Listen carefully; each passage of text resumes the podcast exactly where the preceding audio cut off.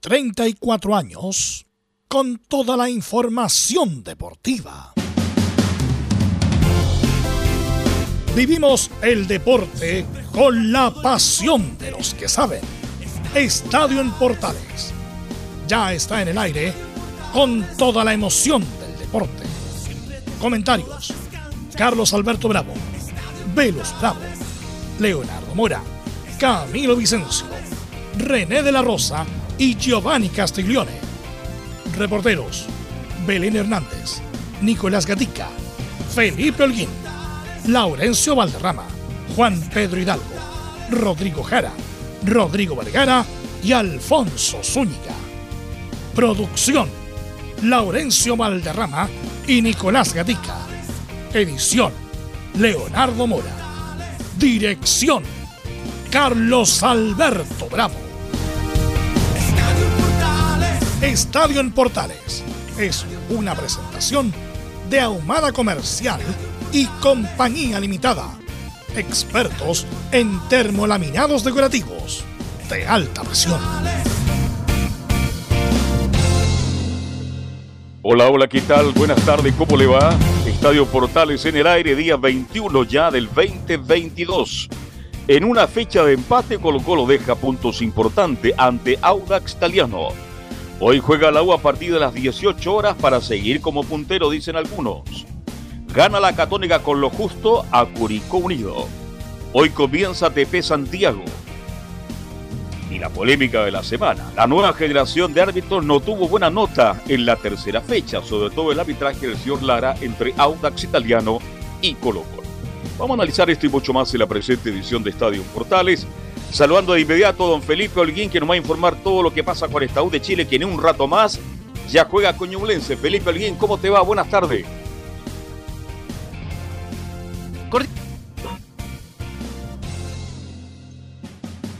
Felipe Holguín está por ahí, parece que no está. Bien. Saludemos entonces a Nicolás Gatica que nos va a informar de todo lo que está pasando con Colo Colo. Muy buenas tardes, don Carlos Alberto. Gusto en saludarlo a usted y a todos los oyentes de Estadio Portales que nos escuchan a esta hora de la tarde. Hoy hizo su arribo a suelo nacional eh, el jugador Luis Felipe Gallegos, de 30 años, quien llega proveniente del fútbol griego, del eh, cuadro del Office de Creta, para sumarse a los trabajos competitivos del eh, técnico Santiago Escobar, quien ya espera a este jugador poder contar con él en los próximos días tiene que hacerse sus chequeos médicos y ya se pondrá a disposición del cuerpo técnico azul por el otro lado también tendremos declaraciones de Álvaro Brun, el uruguayo también, quien fue el otro refuerzo que llegó a la Universidad de Chile. Habla al respecto sobre lo que va a ser este duelo del día de hoy a las 18 horas en el estadio Cap Acero de Talcahuano ante el cuadro de Ñublense. Por supuesto tendremos todo esto y mucho más en Estadio en Portales.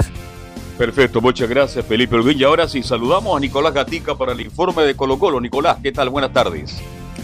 Sí, buenas tardes. Preocupación en Colo Colo en lo futbolístico porque el equipo ya dos partidos que empata, cuando tenía todo para ganarlo incluso 2 a 0 en 15 minutos. La gran opción ahí con el penal que desperdicia Gabriel Costa. Y la otra preocupación está en el foco también en lo extrafutbolístico, en el lanzamiento de piedra y proyectiles al terreno de juego que casi le cae el portero de Auda Joaquín Muñoz. Así que seguramente Colo Colo tendrá alguna sanción más las cinco partidos que ya tenía de visita. Seguramente también como local no podrá asistir público más adelante.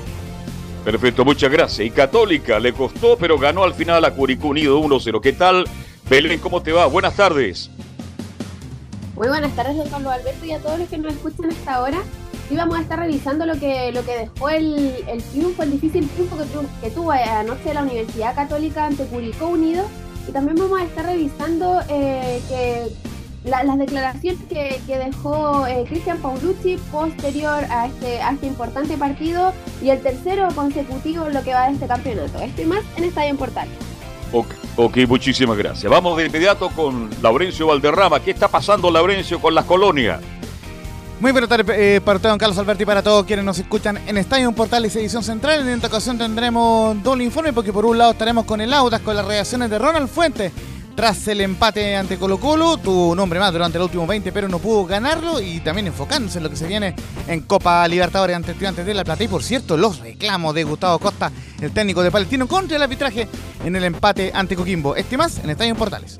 Perfecto, muchas gracias. Vamos con nuestros estelares. Camilo Vicencio, ¿cómo está usted? Buenas tardes. Muy buenas tardes, Carlos, para usted y todos los auditores de Estadio en Portales. Así es, con una fecha donde ha estado parejo la, situación. Los equipos, solo dos, equipos que tuvieron victorias y bueno, que se cierra hoy. Y también, bueno, vamos a estar comentando lo de Joaquín Niman, que fue la noticia deportiva del fin de semana. Perfecto, muchas gracias. Estará por ahí don René de la Rosa. René, ¿cómo está René? ¿Cómo está, don Carlos? Un saludo a todo el equipo, a todos los oyentes para este día lunes de tantas polémicas, como bien lo dice, lo anticipó don Carlos. Saludamos también a Giovanni que nos va a acompañar este día lunes. ¿Cómo está Giovanni? Muy buenas tardes, Velu. Buenas tardes, Carlos. Saludos a René, a todo el equipo y a todos los oyentes de Estadio Portales comenzando esta semana de la mejor manera. Ok, gracias Giovanni. Bueno, obviamente la noticia deportiva del mes, del año, puede ser incluso el título de Joaquín Niman. No sabemos mucho de golf, lo reconocemos, pero sabemos la importancia del título. Así que también vamos a tener un pequeño informe respecto de. Sí, respecto de eso. Y, y justamente vamos a saludar, si te parece, a el profe Don Rodrigo En la presente edición de Estadio Portales vamos a hablar sobre golf y el título conseguido en Los Ángeles, California, en el Genesis Invitational por Joaquín Niman. Así que les vamos a contar, incluyendo declaraciones en inglés del golfista chileno, más detalles en esta presente edición de Estadio Portales. Ok, gracias Rodrigo. Sin más, vamos, y bueno, saludamos a Milo por supuesto, que está a cargo de la puesta en el aire. Sin más, vamos con los titulares que lee Nicolás Gatillo. Si en este lunes cargado de mucha información, comenzamos en Estadio en Portales. Bueno, la tercera fecha del torneo de primera división, donde a falta de un partido, la Universidad Católica es líder en solitario con nueve puntos. En tanto, sus escoltas son Curicó Unido, Cobresal y la U con seis puntos. Los azules justamente pueden quedar líderes si ganan a Ñublense. Más abajo aparecen Colo Colo y Palestino con cinco unidades. En la parte baja están Audax, Antofagasta, Coquimbo y Unión La Calera con solo un punto. Decir eso sí que los cementeros son colistas por diferencia de gol. En Chilenos por el Mundo vamos a España, donde Manuel Pellegrini sigue con una gran campaña en el Betis. Pero todos a uno al Mallorca y sigue en el tercer lugar con 46 puntos. Bravo se está recuperando. En Italia, el Inter cayó sorpresivamente como local 0-2 ante el Sassuolo con Alexis los 90 y Arturo Vidal ingresando al minuto 78. Con esta derrota siguen segundos tras el Milan. En Alemania, Charles Alén ingresó los 72 minutos en la derrota del Bayer Leverkusen 3 a 2 como visita ante el Mainz 05.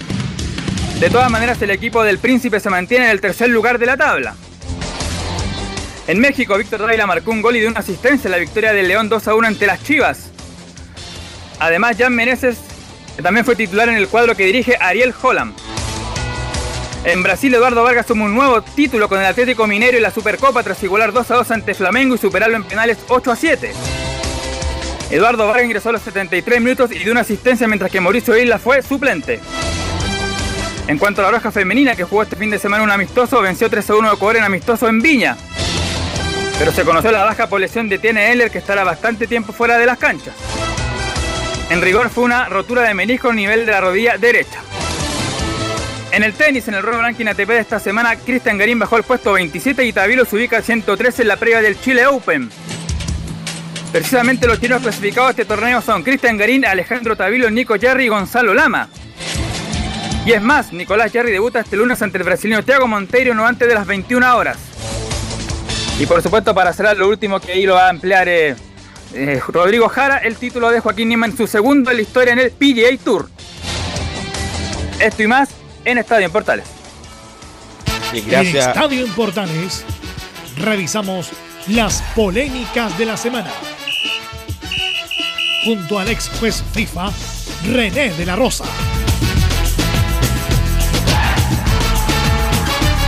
Bueno, ya estamos con René de la Rosa. Antes de ir a las polémicas propiamente tal, René, ¿qué me puedes decir de lo que pasó entre Iquique y Arica? Había un amistoso eh, de estos dos partidos. Ellos se comunicaron, solicitaron cuaterna arbitral para que le arbitrara y no llegaron. No llegaron. ¿Quién es la culpa? ¿De la NFP? ¿De los árbitros? ¿Qué me puedes decir tú que estás tuviste tanto tiempo en el rubro? Mira, Belus, eh, te a ser súper sincero. Ahora me, encuentro yo en la NFP, recién vengo a, coordinar para el día miércoles, eh, que también me tocaba un partido en ascenso, así que, eh, pero a través de la parte interna, eh, con, mis contactos, mis amigos, la verdad, como el procedimiento así súper breve, cuando hay un partido amistoso, en este caso entre Arica y Quique, los clubes o el club local llama a competiciones acá la NFP y la NFP a través del departamento de competición le informa al comité de árbitros para que mande una cuaterna o, lo que se requiera. Pero parece que no hubo una coordinación entre, o mala comunicación en este tipo que ya es algo inusual, o por no decir que no debería hacerlo, y pasó ese error y bueno, eh, felizmente eh, hubieron, como siempre, eh, los árbitros eh, en este acto amateur, sin denegar, pudieron sacar adelante el encuentro, aunque ha sido amistoso, es un encuentro en el cual son jugadores profesionales, así que eh, feliz por ellos y muy mal por acá, por el por este lado, que la comunicación, parece que el Departamento de Comunicaciones no es tanto como lo dice el nombre. Parece que no vieron el mail, ¿ah? porque yo creo que eso pasó, pues, no vieron el mail y, como que no le dieron mucha importancia, qué sé yo, hay mucho mail que va al correo no deseado, no tengo idea, pero qué habrá pasado para no enviar la, la cuaterna arbitral. Bueno, vamos con las polémicas probablemente tal René, el partido Colo Colo Audas que dejó muchas polémicas, eh, hubo un tiro libre de Gil, de Gil, mano de Cornejo, ¿te pareció penal, René? Mira, a mí, la verdad, mira, yo voy a hablar de, de, Juan Lara, me tocó evaluar en la primera fecha, que el cual eh, también hablé que mucho agitaba el VAR más que nada, y bueno, eso eh, no es extraño para, para nadie el asunto del VAR, pero eh, ayer, bueno, el día del partido no estuvo muy bien Lara, lamentablemente no, para mí fue penal y, no lo sancionó, no sé cómo lo van a evaluar ahora, lamentablemente eh, hay momentos y momentos en el arbitraje y Lara parece que no está pasando en y eso que está en la tercera fecha, eh, en un momento, así que yo creo que tiene que, alguien tiene que acercarse, hay que ver el asunto de las notas, de, de, todo, de, de su arbitraje de estas tres fechas, así que más vale eh, tarde que nunca, así que yo creo que no anduvo muy bien, pero para mí fue penal. Penal, sí, abre, abre, ocupa un espacio que no debía la mano, la mano de Cornejo, yo creo que es claro el, penal. Bueno, también hay un penal a Suazo, a Gabriel Suazo de Fernández, el jugador eh, de, de Audax. ¿Qué te parece a ti, René? Y en verdad, eh, eh, bueno, ahí eh, voy a estar en este caso con Lara porque si es cierto hay algún hay algún contacto, todo tema, perfectamente, perfectamente, si lo hubiese llamado el bar o él mismo cambia su decisión, así que, pero para mí debería haber sancionado penal. Bueno, lo cobró, por, por eso digo, lo cobró. Bueno, no, pero hasta lo que yo, pero siempre ayuda de del bar ah, en este caso. Del bar, claro. y, y a eso voy, eh, que, la, bueno, la, la, la justicia se está haciendo a través de la tecnología, como eh, lo, que, lo que buscan, pero la idea mía es del árbitro antiguo, de que en la cancha eh, se debe sancionar y sea una ayuda lo menos posible a través de la tecnología. Bueno, no lo vio y el VAR, claro, tuvo que enmendar el penal de, de Fernández a Soso, que es claro, lo toca ahí abajo, claro, clarísimo, lo toca abajo Fernández a, a Suazo. El otro penal que eh, cachó, como dicen los jóvenes, o como decíamos los jóvenes en nuestro tiempo, eh, René cachó mal Lara, y ahí hubo error de él, porque cobró un penal eh, de Jason Rojas, que como hizo como una patada voladora, pero en ningún caso lo toca, cobra el penal Lara y lo desestima el Barne. Bueno, vuelvo a repetir, todos les vamos a equivocar, todos, porque yo me incluyo todavía activo, pero en este aspecto hay, que esperar. Ahí cuando tenía que haber esperado el resultado o, la ayuda o la, asistencia del VAR, no lo hizo y lamentablemente eh, efectivamente estaba, eh, tenía la razón en este caso el VAR y, y se equivocó nada. Se equivocó nada y a, eso voy. Eh, tiene que esperar, esperar en el sentido de la comunicación. Si por algo está el pues así que es una ayuda, en este caso la, se equivocó en su perspectiva Lara y muy bien el VAR por haber sacado el, el, cambiado la decisión. Que algo mira, Giovanni te, que, Giovanni te quiere hacer una pregunta bien interesante, Giovanni. René, ¿cómo estás? Te saluda Giovanni.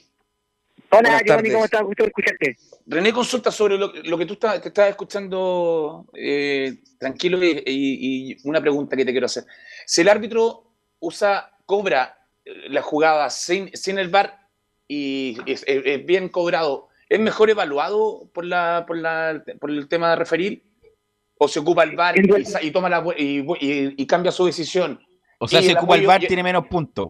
Y el apoyo del VAR igual lo, ocupa bien.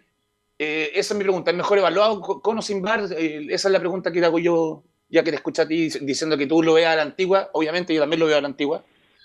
Para, mí, para mí el VAR, si no se usa de la mejor manera, no, no debería estar. Pero la pregunta es, eh, ocupando el VAR, ¿el árbitro baja su puntaje o no lo baja? La, la, idea es eh, siempre en este caso ser asertivo. Asertivo y, por ayuda con o sin, eh, yo creo que baja. Baja el tema porque hay una, una, una evaluación en la cual él no aplica lo que es las normas que se están siguiendo. Así que es punto menos. Punto menos por ocupar el VAR, justamente. Ah, obviamente que salva la situación el árbitro. Aunque la regla igual son puntos menos. Claro, administra justicia, pero igual como en los videojuegos, ocupáis una vida. Ocupáis una vida. Claro, un bonus. Yo hace tiempo que no juego. Me quedé en el Pac-Man. Eh, bueno, hay otro penal que es claro. Yo, Ese es más claro. Claro, este es el, el, penal más grosero de la noche, a lo mejor porque cobró tanto penal, tanto que fue al VAR y que no cobró un penal claro de Suazo a Estigarribia, lo, lo pincha abajo. No sé qué te pareció a ti, eh, René. ¿René? Sí, te escuché en la última parte, te escuché te cortado. No, no, el penal de Suazo Estigarribia, que fue el más penal de todo, a lo mejor no lo quiso ocupar porque había cobrado muchos penales, había ocupado mucho el VAR, y el penal más claro no lo cobra René, que es el penal de Suazo Estigarribia, el jugador de Audax. Sí, lamentablemente, sí, pero no, eh, te aclaro una cosa, a ver, que a lo mejor eh, usarlo o no usarlo, eh, mejor usarlo en este caso. Así que no creo que haya pensado eh, eso, eh, pero lamentablemente fueron errores muy llamativos y eso, bueno, yo tengo la mejor impresión de, la... Pero, lo pero René lo toca abajo, eso es claro, ¿no? Soso lo toca abajo a claro, No, claro, sin doble lectura. Oiga, René, este, bueno, hemos hablado mucho de Juan Lara, es vecino nuestro acá en Algarrobo, te lo digo converso con su papá, con su mamá habitualmente, pero creo que el arbitraje del día asado fue deplorable, fue muy malo.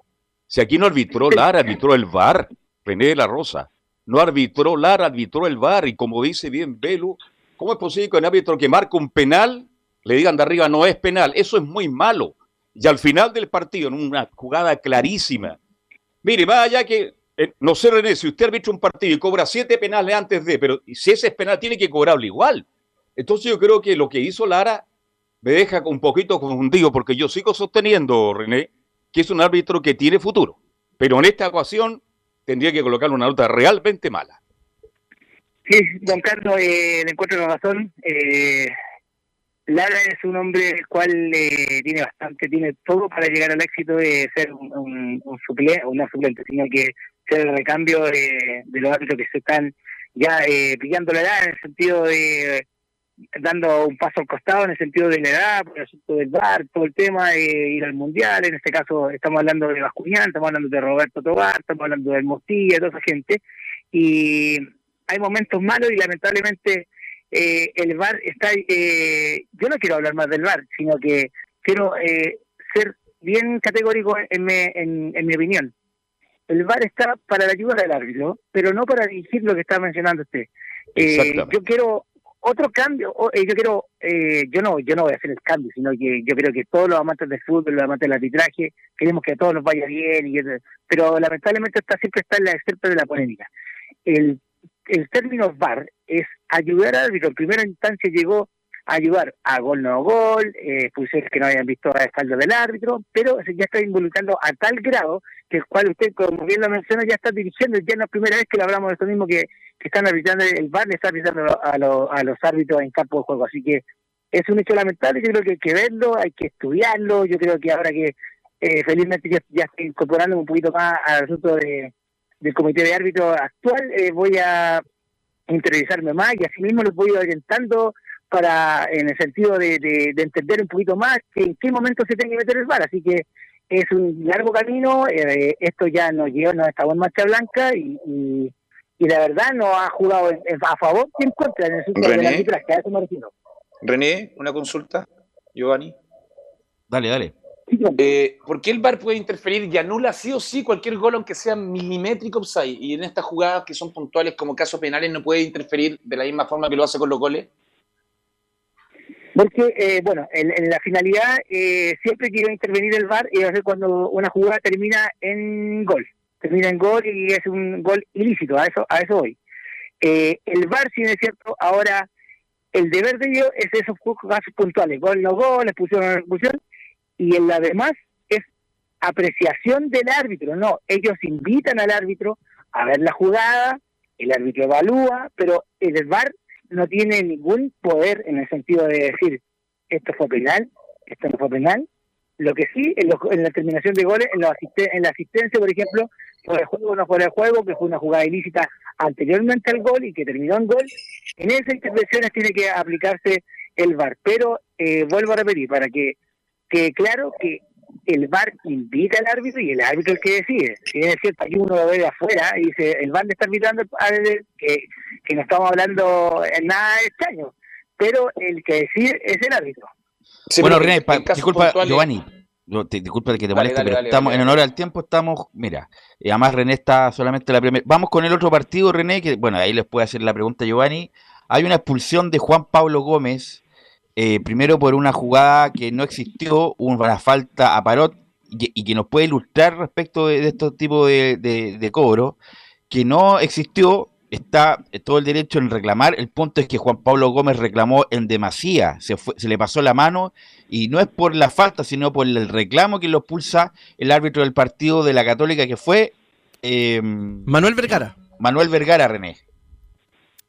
Sí, bueno, eh, lamentablemente la perspectiva de una jugada y si uno la evalúa mal y, no lo toca, eh, también puede influir en, en, la decisión del árbitro. Y bueno, aquí eh, claramente hubo un error en el sentido de la sanción y ahí subieron los ánimos y eso es lo que causó de, de, ser nada, de ser nada, entre paréntesis, de ser nada, hacer algo algo sumamente grave y yo creo que la verdad, sin saber, no he escuchado nada de audio, no yo solamente vi las imágenes, eh, se subieron mucho los ánimos y por eso fue la expulsión, a lo mejor no sé si que prioridad porque estaría mintiendo. Muchachos. Pero yo creo que se subieron mucho los ánimos y eso cambió la decisión de, en este caso, Vergara y, y expulsión. Sí, eh, justamente estamos eh, monitoreando esa transmisión y, conversando con el profe Jara. Hay dos cosas. La, primera, la primera tarjeta de amarilla no es tarjeta, está mal puesta porque no hubo falta sobre Parot, simula Parot en esa jugada. Por eso te digo, por eso te digo que, no hubo falta. Y lo, mismo, ya es lo mismo. y lo, que nos comenta, ya lo dijimos claramente nosotros acá. Claro, y, lo que nos comenta por interno el, profe Jara, lo que nos comentó es que del, cuerpo técnico lo que le indican es que eh, lo que hizo Juan Pablo Gómez fue reclamar en términos girados, pero no insultando al cuarto juez. Así que en ese sentido, eh, lo más probable. Eso, eso, sí que es relativo. Le fue a decir a la cámara. ¿Sí? Eh, eh, dijo que era malísimo el árbitro. Le fue, se lo, dijo directo a la cámara. Eso fue lo que dijo Juan Pablo Gómez. Claro, el, eso tema, el, tema, el, tema, es que Curicó lo más probable es que pida eh, anular una, una de la tarjeta para que pueda jugar el próximo partido ante la Unión Española. Lo que pasa es que está bien. Discúlpame, es injusta la sanción porque no hubo falta. Eso es, es correcto. Pero lo que no es correcto es justamente lo que hizo después, de decir que es malísimo. Al decir que es malísimo, es, es causal de expulsión, René, porque está, está entre comillas, eh, menoscabando al, al, árbitro del partido independiente y que sea justo lo que está reclamando. No, por supuesto, por supuesto. Eh, en el informe, eh, eso son. Eh, es un, él, va a poner como insulto. Claro. insulto y, como bien lo dices tú, eh, lo que haya dicho. En realidad, si él lo toma, el árbitro lo toma como algo que eh, un eh, valga la redundancia, un insulto, lo va a aplicar así y, y, la idea, él tiene que poner gráficamente lo que el jugador lo pone en el informe, porque también el jugador también se va a defender, a lo mejor puede decir, no, yo no le dije eso, pero como hay, hay audio entre medio claro. está eh, los intercomunicadores también del árbitro que está quedando todo entre paréntesis grabado porque no sé, eh, para el asunto el VAR se está utilizando esa grabación que antes no era así, que estaban entre comunicadores, se comunicamos entre los cuatro, ahora se está haciendo público esos audios, así que yo creo que de... sí, más, insisto, René, Es, es, es legítimo el reclamo de Gómez porque no lo tocó, mal ahí Parot, pero la acción posterior no le daba justificación alguna para insultar o decirle cualquier cosa al árbitro, incluso que era malísimo, independiente que sea verdad o no. Y lo más probable es que, bueno, vamos a ver qué determine, qué determine el árbitro del partido. La otra jugada ya, René, la última, es la expulsión armazada al final del partido, donde va muy fuerte contra Clemente Monte Y lo malo, René, que se demoraron como ocho minutos entre ir, al, ir a ir al ver al bar, determinar, expulsar, y el partido estaba por terminado. Se, demoró mucho todo el procedimiento, René. Sí, lamentablemente, eh, esa es una de las causales, la cual eh, yo creo que Comebol, a través de, de todas sus federaciones, quieren hacer, eh, rápido el, asunto del bar y como lo dije en el programa anterior, eh, FIFA, tanto con todas sus federaciones, quiere que lo que menos, lo que menos es intervenga en el bar. Eh, una, dos, tres veces está bien, pero ya que esté arbitrando el partido, eso es lo que yo, creo que tiene que cambiar drásticamente. drásticamente.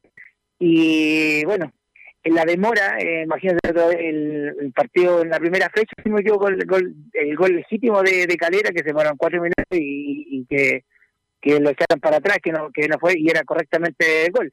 Y cuatro minutos mucho, es una eternidad para todo, para el público, para la parte de televisiva, para radial, para todo, es mucho, es mucho. Así que tiene que ser más fulminante, como se puede decir, más rápido el, el sistema de bar y que sea efectivo. Eso es lo que. Pero como bien dices tú, es mucho el tiempo y lamentablemente aquí jugó la, pasada en el sentido del tiempo y eso es lo que le juega también en contra a Lara.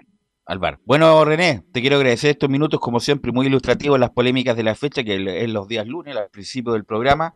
Así que te despido, te despido y nos escuchamos el miércoles.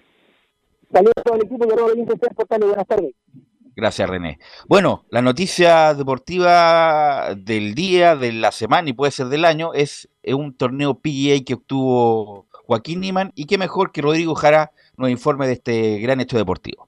Saludo y un abrazo cordial a todo el equipo de Estadio en Portales en esta edición central. Me toca contar una situación realmente histórica para el deporte chileno y es un verdadero honor hablar del segundo título en el PGA Tour de Joaquín Niman porque consiguió la victoria en el The Genesis Invitational en una definición de infarto en Los Ángeles, California, donde el chileno durante las cuatro rondas del torneo lideró completamente lo que se llama back to back en eh, términos del golf internacional y el golf norteamericano particularmente. ¿Por qué? Porque Niemann en la mejor presentación de su carrera fue dominador de principio a fin en un torneo donde batió todos los récords, logrando el mejor registro de golpes en las primeras rondas. Pese a que llegó con una amplia ventaja a la ronda final, la definición fue de infarto ya que Niemann tuvo que aguantar la presión de uno de los más importantes golfistas de esta era en Estados Unidos, Cameron Young, quien fue su gran rival en el torneo y también la participación de Colin Morikawa que surgió con todo este domingo, ya que podía alcanzar el número uno del ranking de la Si llegaba a ganar este torneo. Niman llegó a estar con cinco golpes de ventaja sobre sus escoltas, pero en los últimos hoyos recortaron la distancia y todos estaban pendientes de lo que ocurría en la última bandera, que vale la pena consignar, tuvo cuatro posiciones durante todo el torneo. Recordemos que la última bandera estaba en el último en el último día a 122 yardas del punto del ti del hoyo, ergo que se podría explicar que durante las dos primeras rondas la última bandera estaba 27-28 yardas más adelante o 27-28 yardas más atrás, según la legalidad de los cambios de posición de los hoyos en la PGA. Sin embargo, tanto Morikawa como Young fallaron en los últimos intentos de la jornada final y allanaron el camino del Nacional hacia su segundo título. En la estadística, Joaquín Niemann finalizó el torneo con 256 golpes con un acumulado de menos 19 y Morikawa y Young terminaron con 17 bajo par. La primera parte quedó marcada por la tensión, algo que Niemann logró disipar con un tremendo eagle en la bandera número 11. Eagle corresponde golpear em, a menos de la mitad la cantidad de golpes proyectados para el hoyo. Ejemplo, si, eh, estamos hablando de un hoyo de par 5, se debe golpear como mínimo en 5 golpes. Y cuando desarrollan el Eagle, quiere decir que lo golpean en uno o en dos golpes para llegar a la zona cercana a la bandera. Además contamos que también sufrió con los bogies en los hoyos 14 y 15 mientras los acechaban los, los eh, secundarios del torneo, Yang y Morikawa. Decir también que sus rivales también fallaron y en el hoyo final necesitaba el par para ganar. Y lo logró desatando la alegría en Los Ángeles. Se convirtió en el segundo golfista más joven en ganar el The Genesis Invitational.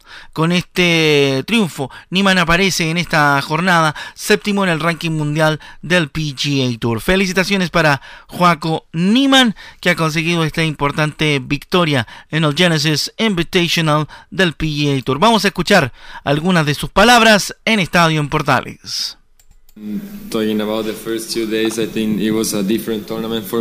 Hablando de los primeros dos días, fue un torneo diferente para mí. Tuve que jugar de una manera diferente el jueves y el viernes.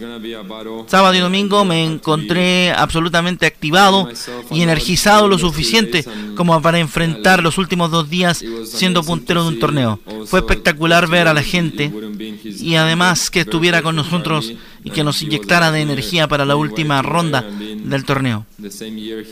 El mismo año, en la, eh, misma fecha, el año pasado, tenía ciertos temores respecto a mi juego, pero he hecho una semana redonda y estoy muy feliz de haberlo logrado. ¿Cómo puede marcar esto en tu carrera? Sí, es realmente uno de los desafíos más duros y lo he logrado de buena manera. A mí me parece bastante positivo lo que he conseguido en mi segundo torneo, pero me siento como si fuera el primero. He jugado un golf absolutamente redondo y estoy feliz de haber logrado lo que he conseguido. Espero que lo que venga sea mucho mejor y esto será el comienzo solamente de lo que podría ser eh, mi continuidad en los torneos de la PGA, donde me estoy sintiendo más eh, completo y estoy viendo mejor mi juego. Puedo hablar tranquilamente de mi juego y mi juego es mejor. Hablando del punto siguiente en el futuro, eh, recibir el trofeo de parte de Tiger Woods, ¿qué es para ti? Y es para todos sus fanáticos. Sí, eh, ver, a, ver a Tiger aquí y que me entregue el trofeo es un sueño hecho realidad, pues yo lo veía en televisión, lo vi cuando ganó el Masters por primera vez y hablar con él y que me diga que, que se siente muy orgulloso de que un chileno haya llegado a ganar un torneo de esta importancia en el PGA, para mí es absolutamente un acto de felicidad. Es uno de mis ídolos y debo reconocer que me siento bastante contento de lo que hemos eh, logrado juntos en este torneo durante este fin de semana, donde me ha guiado y también ha hablado conmigo reiteradamente. Bueno, había muchos latinos, había muchos chilenos, sentí el apoyo de ellos y diferente de la nacionalidad, la gente me apoyaba, me aplaudía, me hacía sentir feliz. Realmente es, mucho, es mucha la emoción que siento en este momento. Hice, hice su día. Así declaraba Joaquín en la conferencia de prensa donde se proclamó campeón de este torneo del Genesis Invitational del PGA Tour. Los próximos desafíos de Joaquín serán mantener el nivel de juego dentro de la tarjeta del PGA Tour, un torneo bastante exigente a nivel global y reconocido por los especialistas eh, del mundo del golf como una de las eh, más importantes eh, sendas de carrera en el mundo para los golfistas profesionales. Será bastante interesante entonces y estaremos atentos a lo que haga Joaquín Niman en los próximos torneos con la alegría de haber contado ya la segunda victoria del Con Nacional en los torneos del golf profesional norteamericano. Gracias, Rodrigo Jara. La ventaja de tener un profesor de inglés. Bueno, algunas palabras este, eh, por, esto del PA Tour. Yo tampoco soy experto en, golf. Es primera vez que nos está pasando esto, lo que un deporte tan elitista en el pasado, porque hoy día ya no es tan elitista, tengamos dos chilenos a ese nivel. Lo que quiero decir que hay mucha gente que descalifica lo que ha hecho Niman. Yo creo que fue extraordinario. ¿Quién descalifica? En las redes sociales. No, si nos faltan. Por ahí ese de una se burlan de algunos empresarios, incluso el presidente de la República que está saludando un torneito. Por favor, eso es ser ignorante, con todo respeto lo digo. Ahora Niman con 23 años. Imagínate, un golfista de, de buen nivel juega casi hasta los 45, 47 años. Así que tenemos Niman para rato y puede ser uno de los más grandes deportistas de toda la historia. Ahora, Tengo entendido que, estaba en el puesto 53 y subió al número 7. Lo que sí estoy seguro que va a ser el deportista que más plata va a ganar en la historia de los Ayer ganó 2 millones de dólares. No, porque los, los torneos son más, eh, son más, hay más premios que en la ATP, por ejemplo, y que en el fútbol, que decir, por ejemplo, el patrimonio que tiene Tiger Woods. Pero aquí ganó 2 millones y 100 mil dólares por ganar el torneo. O sea, espectacular, extraordinario. Y eh, él con el Mito Pereira, bueno, están haciendo campañas importantes Camilo Laurencio y también Giovanni, no sé si conoce algo del, golf, pero el, hecho de ganar un torneo eh, de este tipo es, una gran cosa, Camilo. Sí, no, absolutamente. Ya tener un, deportista en, en, esas instancias hay que valorarlo. No, no todos los días llegamos a tener a, tener en esa en esa instancia ganando torneos y, y, que decir, bueno, le queda un montón. Y yo creo que de a poco, como decía Carlos, se va se va conociendo más. Ya los Juegos Olímpicos se, se, se vio más de con la destacada participación que también tuvieron, así que es súper valorable. Giovanni. Destacadísimo, Belu. Yo no sé si alguna vez tú has agarrado algún palo de golf. Lo difícil que es hacer ese deporte. Así es. Mira, yo tengo. Mira, para la verdad, yo una vez fui al country club, pero una que a jugar a la pelota. y, ahí, y ahí estuve eh, esperando que nos tocara y, y, vi cómo jugaban golf. Yo tengo amigos que juegan, incluso un amigo que es como el partner de Borgi, que juega mucho golf y, le dicen el, el, Guata Pereira, porque es gordito, entonces le dicen el Guata Pereira. Eh, pero no, como tú bien dices, es muy difícil y tener esa técnica y esa fuerza y la cuestión mental. Y uno cree que es ir hoyo por hoyo, ir en el carrito, pero es de una es de una descarga emocional, física y psicológica muy importante, Giovanni. No, lo difícil que es, y se lo vemos. Él está a nivel que estuvo Marcelo Ríos en su momento en el ATP, Fernando González, peleando, como lo decía Carlos recién, del 50 subió al, al 7. O sea, tenemos una persona lidiando mano a mano con los mejores del mundo en este momento en, el tema del golf. Entonces, obviamente, como lo decía Carlos, acá siempre te no, el golf no existe, no pasa nada. Lo difícil que es jugar golf yo una vez traté de pegarle la pelota, hizo un hoyo en la cancha de fútbol como con cinco intentos, un hoyo pero grande. Así, ¿Pero estaba sobrio, estaba sobrio ese día o estaba allá? Acompañé a mi primo a jugar ah, y, rompí la cancha completa, compadre. Imposible, ¿no? Destacadísimo y ojalá que se mantenga ese nivel porque obviamente el día de mañana en Olimpiada y cosas así vamos a tener medallas aseguradas dentro de todo, peleándola con los mejores del mundo. Laurencio. Solamente complementar, muchachos, algunos datos importantes que, y, eh, complementando el gran informe del profe Rodrigo Jara, que ojo, relató en vivo el, el punto final, el golpe final del juego con porque fue justo 20-28 horas, el, eh, justo en los minutos previos al partido de la Católica ante Curicó. Eh, el juego con Niman había ganado anteriormente el de, el de Green Beer, el, torneo en el año 2019. En esa ocasión también fue la primera corona que tuvo el Juaco Niman en el, en el golf. Y además, antes eh, él había logrado el segundo lugar en el Century of Champions en el Sony Open y en el Rocket Mortgage. El 2021 tuvo tres veces cerca de ganar un título y las tres veces estuvo en el segundo lugar. También otros datos importantes que por supuesto que recibió el premio de Tiger Woods en esa, en esa ceremonia. También es el título 38 para Latinoamérica.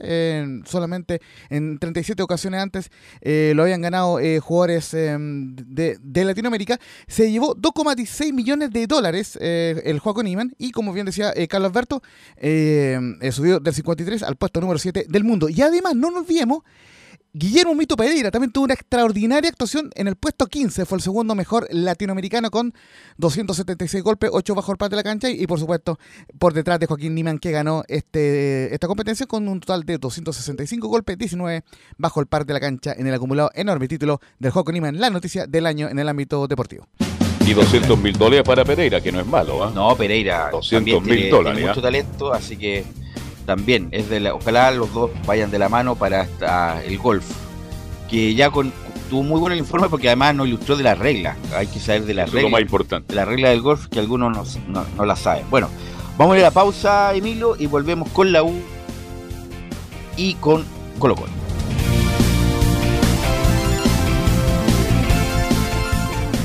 Radio Portales le indica la hora. 14 horas, 9 minutos. Reparación laboral. Abogados especialistas en accidentes del trabajo, despidos injustificados y autodespidos.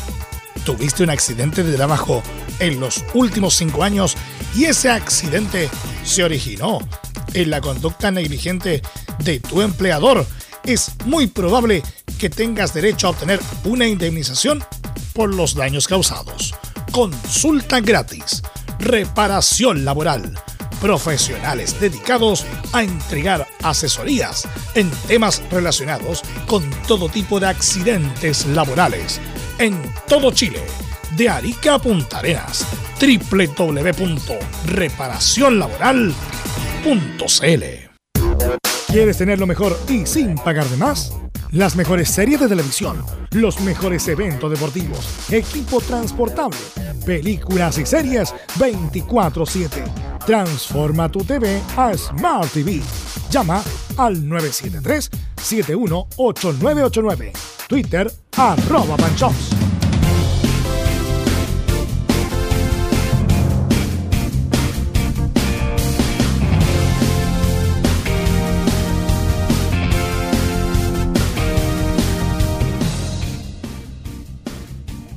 Son las 14 horas con 11 minutos. Reparación laboral, abogados especialistas en accidentes del trabajo, despidos injustificados y autodespidos. Consulta gratis en todo Chile en www.reparacionlaboral.cl. Reparación laboral es tu mejor respuesta. Eh, bueno, hoy día vamos a transmitir el partido de la U a contar de las 17.30 horas para todas las plataformas. Vamos a estar en todas las plataformas, por el aire, por el internet, por todos lados. Así que para que nos escuchen hoy en la tarde. Eh, y el que nos va a informar es don Felipe Holguín de la U y las últimas novedades de Felipe. Felipe en línea. A esta hora de la tarde, por supuesto, me bien. Te escucho bajo, Felipe, a ver si se te acerca el mic del teléfono. Ahí sí, me escucha bien. Ahí sí. ¿Dónde está usted, Felipe? Ahí se escucha bien. Estamos acá en directo desde, bueno, con... va a ser este duelo tan trascendental ante el cuadro de la Universidad de Chile que va a enfrentar a Ñublense, por supuesto, a eso de las 18 horas eh, allá en el Estadio Cape Acero de Talcahuano. Eh, por supuesto, eh, han, han, han, salido varias eh, novedades al respecto de lo que va a ser esta portera titular del cuadro de la Universidad de Chile y, también para contarles un poquito ahí, para que estén buscándolo, también hay noticias de los nuevos refuerzos que iremos ahí eh, con ustedes. Sí, a ver si te puedes mover un poquitito, Felipe, porque no te, no te escuchamos del todo, del todo bien. Eh, bueno, Católica ayer quedó puntero con el triunfo a Curicó, que lo vamos a comentar en un rato, y la U tiene la, el desafío. A ver, Felipe, si Parece que hay mucho viento. ¿eh? manejamos la. Porque la verdad es inaudible el, el contacto. Sí. Eh, ahora, Sibelu. Sí, a ver si te no puedes mover. ahí, ¿qué es ahí?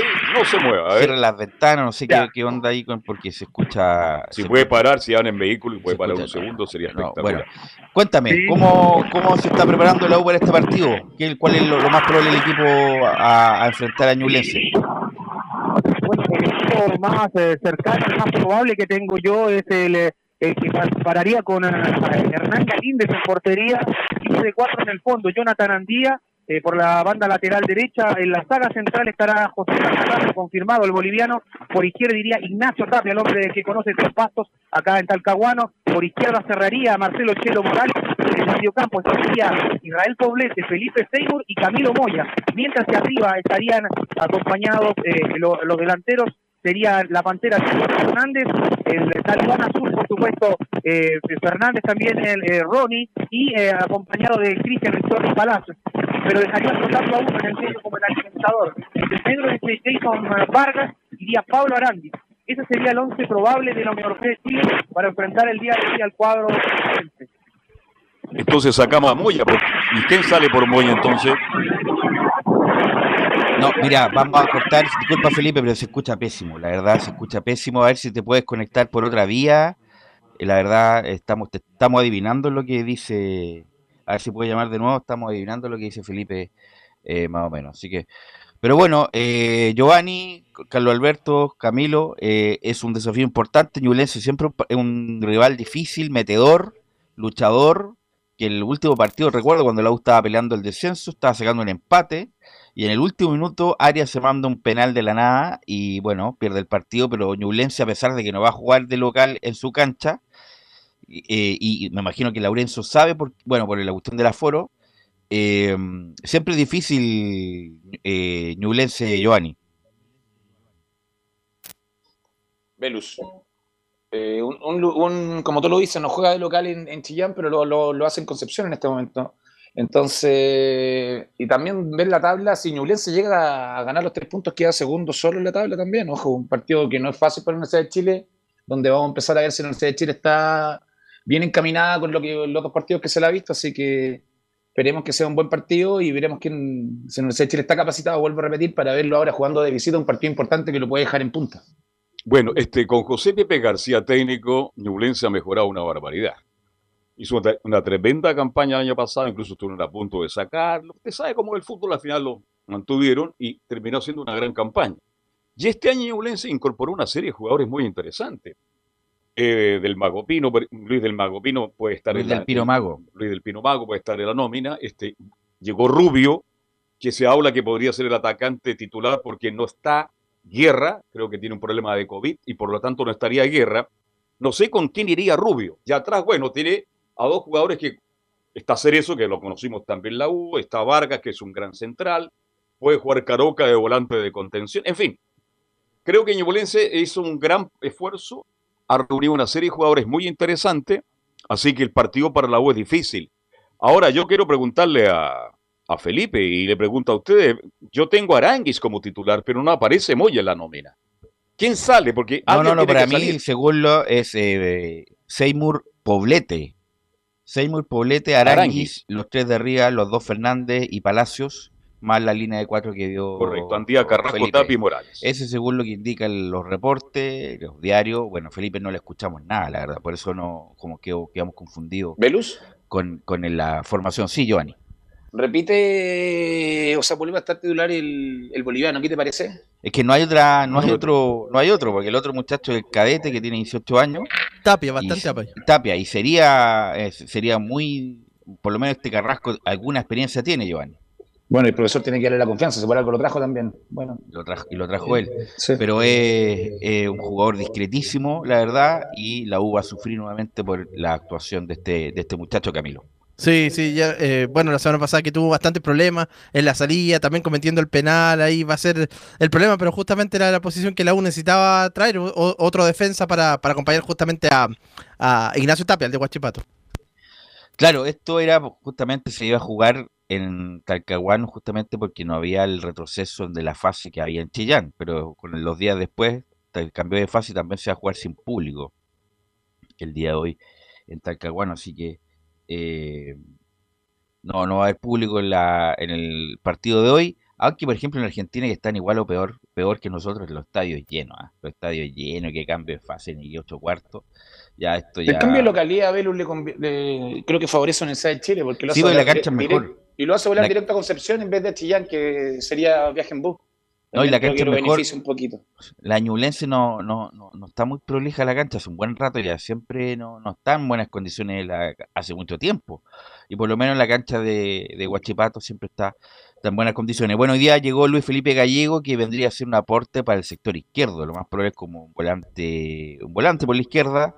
Después, bueno, va a estar el uruguayo Brum, él sería Brum, Gallegos, Poblete, Jason Vargas y los, qué sé yo, los, los tres de arriba. O los dos de arriba. Sí. Justamente eh, por interno, eh, Felipe Urquín nos ha dejado algunas declaraciones. Una de ellas del refuerzo. Álvaro Brun, recordemos ver, el- la- de la- eh, que, que fue presentado la semana pasada. Dice en la 3: Vengo de hacer una pretemporada. Eh, sí, en lo físico me siento, me siento muy bien. Este, por algo pas- se pasaron todas las pruebas.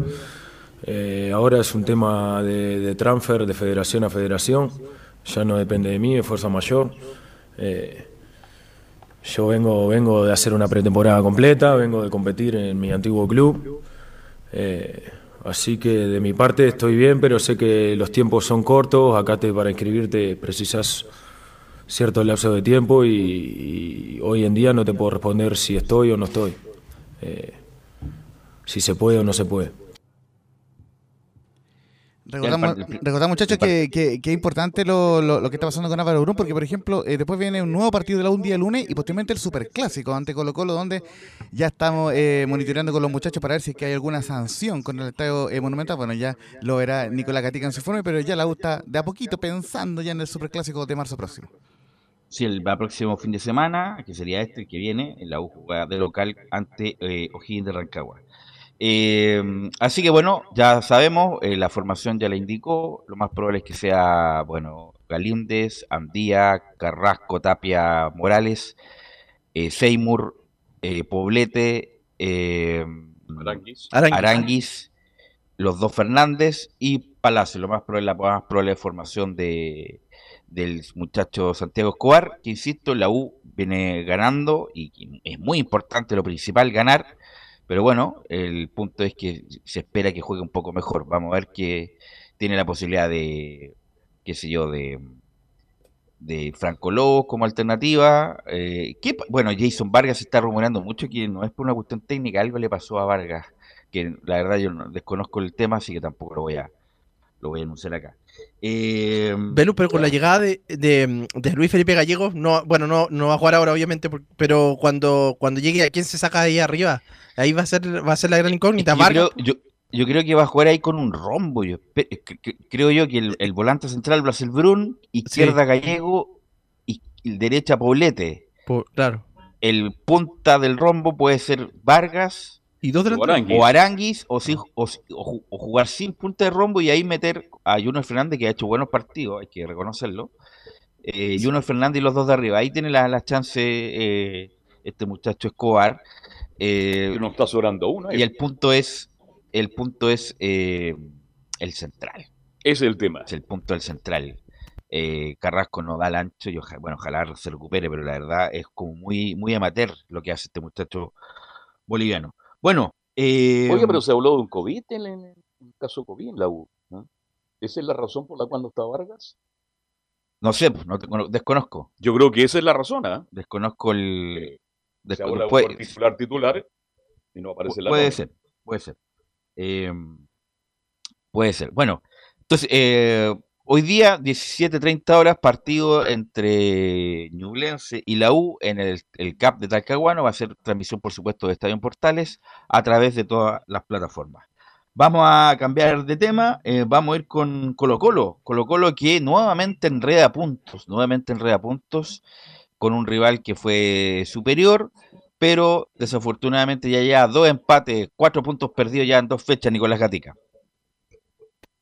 Así es, y con dos responsables, apuntados principalmente por el hincha colocolino, Pablo Solari y Gabriel Costa, los más apuntados justamente en, la, en este compromiso del día pasado. Pablo Solari por un poco, un poco individualista, de hecho, que decir que el gol de Audo Citadino salió de una jugada que Solari pudo haber combinado en el medio para Juan Martín Lucero, quiso sorprender de globito al portero Joaquín Muñoz, no pudo, y de ahí hizo rápido el portero eh, itálico, metió la mano y ahí vino la jugada del empate. Gabriel Costa, claro, por perderse el penal, por ser incluso lo tratan de displicente, de hecho, cuando lo, lo saca el técnico Gustavo Quintero, la gente aplaude, no porque hizo un buen partido, sino porque se iba. Además, el propio volante uruguayo peruano, como le dice Cristian Frey, se fue directo a Camarines sin, sin ir a apoyar a sus compañeros a la banca, lo que también se le critica, aunque después volvió, seguramente le dijeron de ahí que, volviera nuevamente al terreno de juego.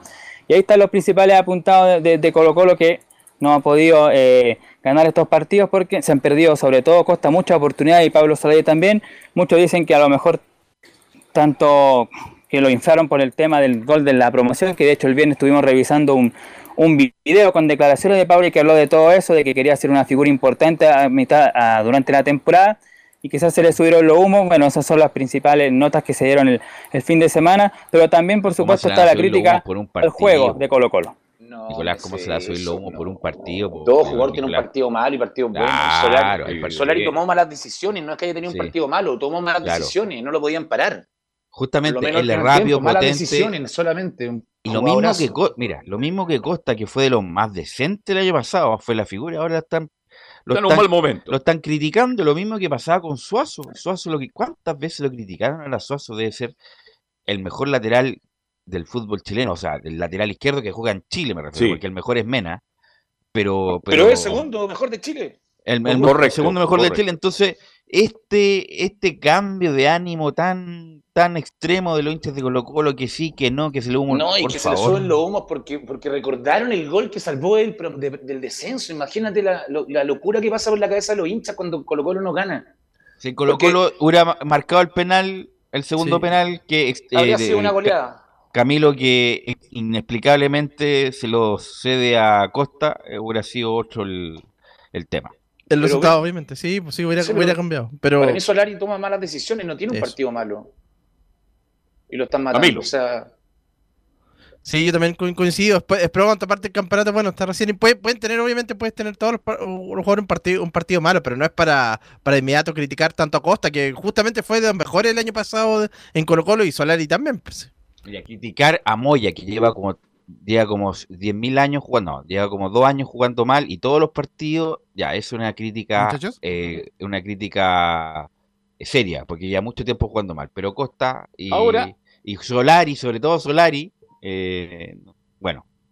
¿Por qué? Porque hablamos solamente de Colo Colo, pero Auda también tuvo su mérito, un equipo Eso le quería muchacho. Un equipo ordenado que trató de salir de contra, manejó bien la pelota, porque yo vi el partido. Entonces Colo Colo, claro, tenía la pelota llena con todos los jugadores que tiene, porque Colo Colo tiene un gran plantel. Pero también hay mérito por mi estimado Laurencio de Audas Italiano, que tuvo la capacidad para aguantar, llegar al empate. Bueno, y lo comentamos latamente con René La Rosa, si cobran el, la última falta, capaz que el partido lo gane Audax.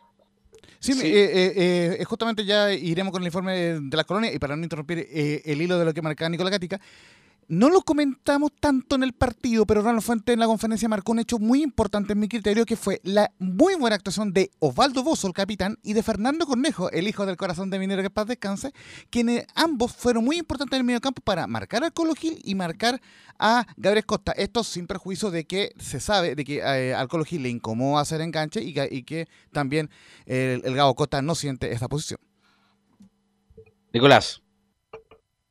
Claro, hay otra también que, se habla en Monumentales o, por ahí en la, en, la, antesala, es lo que tiene que ver con también lo del 9, lo de Juan Martín Lucero, que muy bien dicen cómo se desmarca, que por primera vez en tanto tiempo hay un 9 de categoría y no lo alimentan. Por ejemplo, la misma jugada esa donde Solari no le dio el pase, otras más también donde se mostró en varias posibilidades donde Juan Martín Lucero se desmarcaba, incluso el mismo Solari en otra que también tenía a Lucero hacia el lado para ver de algún pase, se quiso pasar a varios jugadores de Audax y le terminaron pinchando la pelota, pero Lucero igual está, convencido de que esto va a mejorar, de hecho mandó un mensaje en su redes social, dice lo siguiente, cuando la suerte no nos acompaña hay que seguir intentando, seguir buscándola, trabajando con humildad todos juntos y unidos, que falta mucho. Hay que recordar que Juan Martí Lucero había hablado en un medio de que él iba a ser el, que, el encargado de patear los penales. Justamente le dieron el primero, lo hizo, después, claro, ahí no se entiende por qué razón eh, Gabriel Costa le quitó el penal. Seguramente fue una, opción de Quinteros para darle confianza a Gabriel Costa para que hiciera un gol, no sé, pero terminado fallando finalmente el gol el delantero de Colo Colo. Después los cambios bueno, Jason Rojas que tuvo que reemplazar al lesionado Óscar Opaso, que ya vamos a escuchar allá a Quinteros que qué es lo que tiene el lateral derecho de Colo Colo, lo más seguro que no juegue el partido del próximo domingo al mediodía frente al Huachipato de Mario Salas, que se va a reencontrar nuevamente con Colo Colo. Así que esas son algunas de las que pasó en el partido y bueno, después de revisar declaraciones de Quintero vamos a hablar de la parte extra futbolística donde podría perfectamente ser sancionado el Monumental con los proyectiles que le cayeron a, sobre todo al portero Joaquín Muñoz, o cerca al portero Muñoz. De hecho, el mismo Audax italiano publica en su red social un camote grande donde muestra ahí ese, ese regalo que nos dejaron los hinchas de, de Colo Colo. Así que esto da para largo. Seguramente el Monumental sí va a recibir sanción. Hay que ver si lo va a cumplir con el partido frente a la U o más adelante, pero sí va a haber una sanción para el equipo de Colo Colo. Y ahora sí escuchamos ya declaraciones de Gustavo Quinteros que según él da un poco explicaciones por qué está este momento de Colo Colo que no ha podido sumar de a tres estos dos partidos. Y dice la número uno Quinteros, fue un partido parecido al anterior con La Serena. Fue un partido parecido al anterior. Yo creo que lo tendríamos que haber definido en el primer tiempo por situaciones el penal, con la situación de Costa, eh, y la otra opción, tuvimos otra opción más que ahora no, no recuerdo, creo que fue, sí, sí, la de Costa y la, de, y, la del penal. Eh, en el segundo tiempo también tuvimos dos situaciones, el travesaño. Nos está, nos está costando definir, nos está costando meterla, pero lo, lo bueno es que el equipo genera situaciones, genera más que los rivales, así que ahora el, trabajo nuestro tiene que enfocarse en la definición, en, la precisión. hubieron jugadas en el segundo tiempo donde tomamos malas decisiones, quisimos tirar un centro apurado cuando teníamos que ir avanzado para asistir adentro del área. Entonces, eh, yo creo que lo único que tenemos que corregir es eh, la precisión, los, la claridad y la definición. Yo creo que estos dos partidos nos pesó eso. Claro, ahí está un poco la explicación de Gustavo Quinteros, como dice, lo que le preocupa, claro, la falta de gol o de finiquito, las malas decisiones al final, cuando dan el último pase ahí se equivocan, y, pero está tranquilo porque el equipo genera y de hecho, claro, obviamente vamos a escuchar la 2 que habla sobre este tema, dice Quinteros en la número 2, estoy tranquilo porque generamos más que el rival. Tranquilo porque superamos futbolísticamente a los rivales, llegamos más, tenemos muy poquitas situaciones en contra y las que tenemos lamentablemente nos convierten pero el equipo viene de hacer todos los partidos hace goles, pero no lo suficiente para cerrar los partidos. Así que tenemos que trabajar e, en eso, enfocarnos y seguir superando futbolísticamente, que eso quiere decir más llegadas que el rival y recibir menos situaciones en contra, ¿no? Como pasó hoy, como pasó el partido anterior contra la Serena, ¿no? Hay que estar tranquilo y trabajar más en la definición, en la terminación de la jugada, recuperar un par de jugadores que, de mitad de cancha para adelante que están imprecisos, ya sea para definir o para asistir, pero después no, no me preocupa porque, bueno, me preocuparía mucho si el equipo no llegara, si no tuviera funcionamiento, si no generaría ninguna situación, pero no, hoy generamos cuatro o cinco situaciones muy claras, dos penales, así que eh, no, no me preocupa el funcionamiento, sí me preocupa no convertir para cerrar los partidos. Bueno, Giovanni, ¿qué me puede decir del partido que viste de Colo Colo? ¿Qué es lo que hay que mejorar según, según lo que viste? Punto uno, mejorar un poco la defensa. Los, errores de Falcón se notan demasiado porque cuando se equivoca un, un, central, prácticamente un gol en contra se puede decir. Y lo otro, al final la, la puntería, Colo Colo creo que, bueno, ser un mal partido de lo que uno esperaba de local, pero también como lo, lo, lo comentó Laurencio, Autax hace un buen partido con dos jugadores que fueron fundamentales, en este caso pero vuelvo a repetir, Colo Colo no puede ceder puntos de local. Si quiere ganar el torneo, quiere pelear la Católica palma a palmo el torneo, tiene que ganar todo de local. El torneo pasado, al igual COVID, perdió 21 puntos de local, donde habría marcado la diferencia siendo campeón. Y si no va por esa ruta, Colo Colo la va a tener complicada este torneo. Nicolás. La última que vamos a escuchar del técnico Gustavo Quinteros para cerrar el informe de hoy, para hablar del tema extrafutbolístico, de la posible sanción al Monumental y también eh, que por ejemplo hay un equipo argentino que va a entrenar el Monumental, pero vamos a escuchar la última, que se refiere al número 4, la lesión de Opaso y las ausencias de Volados y Joan Cruz. Lo de Opaso fue un esguince de tobillo que terminó con mucho dolor, espero que no sea nada grave. Lo de Volado, bueno, tuvo una semana parado, tuvo una semana sin entrenar, entrenó 3-4 días para este partido, así que hay que recuperarlo futbolísticamente para que vuelva a su mejor nivel. Y el tema de Cruz, eh, bueno, fue elegido otro jugador en su lugar que tiene característica como es Villanueva, que tiene característica de jugar ahí de media punta y de asistir y de ser uno de los generadores de fútbol, más allá de que empieza por ahí Gil o Costa.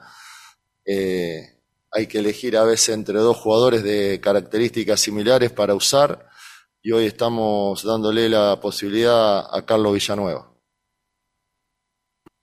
Ahí está, pues ahí está por qué razón no jugó Jovan Cruz, porque estaba viendo uh, más o menos posiciones similares y ve que está mejor ahí Carlos Villanueva y Marco Volados, como dice, también se está recuperando, así que seguramente a ver si va a ser alguna alternativa no el día domingo al mediodía, como dijimos frente a Huachipato, además Colo Colo no va a contar con el expulsado Esteban Pávez, que recibió doble amarilla en el partido del día sábado, ahí tendrá que ver qué alternativas va a ver el técnico Gustavo Quintero. Lo, lo que decía ya para cerrar, bueno, eh, varias veces, como tres o cuatro veces, fue detenido el partido, sobre todo en el segundo tiempo, cuando Vario iba a lanzar el córner, los proyectiles que cayeron cerca del portero Joaquín Muñoz.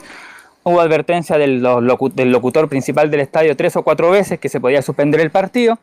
Así que hay que ver, pues ya Colo Colo sumó cinco partidos sin jugar con público de visita, ahora hay que ver también de local cómo va a ser el castigo, porque seguramente va a ser castigado porque la prueba, como dijimos, ese camote que mostró agente Audax italiano es una prueba suficiente para sancionar al estadio monumentales y que hay que ver qué es lo que va a pasar. Y lo que decía, un equipo argentino que va a utilizar este recinto va a ser Estudiantes de La Plata. El día de miércoles juega frente a Audax Italiano por la Copa Libertadores en la fase 2 y va a entrenar hoy día y mañana justamente en el Estadio Monumental para preparar ese partido, el cuadro pincha rata ante Audax Italiano. Esto del, del castigo, como cuando Colo Colo juega de visita, es un chiste. Pues hay que castigar al equipo cuando juegan de local, para que sientan lo que significa. Que les duela ¿Ah? Para que les duela. Para que les duela, para que les moleste, para que se den cuenta que no pueden ir al próximo Bueno, en este caso va a ser de local, porque fue de local Sí, la situación. Pero ve lo, que pasa en Antofagasta, que genera la sanción de cinco partidos. ¿Cuál, qué- qué- qué- ¿En qué perjudica Colo Colo cinco partidos de visita? Nada, nada, nada. Tiene que ser de local y que, li- y Sí. que- y que eso, disculpa, pero que esos cavernícolas dejen de ir al estadio, tienen que sancionarlos de alguna manera. Disculpe la Así palabra, es. a lo mejor. No. Muy bien, muy bien. Pero, pero no, la sanción tiene que ser de local y que le duela, Sí. le duela a la barra que el, el compadre que tiró la piedra, la misma barra lo agarre, compadre, nos dejaste sin fútbol, dejaste sin, sin entrar a Colo Colo, entonces ¿cómo queréis el día de mañana refuerzo? ¿Queréis que mejoremos si no nos dejáis jugar de local? Eso tiene que hacer, una campaña Colo Colo tiene que hacerla interna y sacar a todo eso, porque Sí, en verdad, Colo-Colo- si seamos sinceros, pato es malo. Colo un, Colo un hace- camotazo así te puede matar.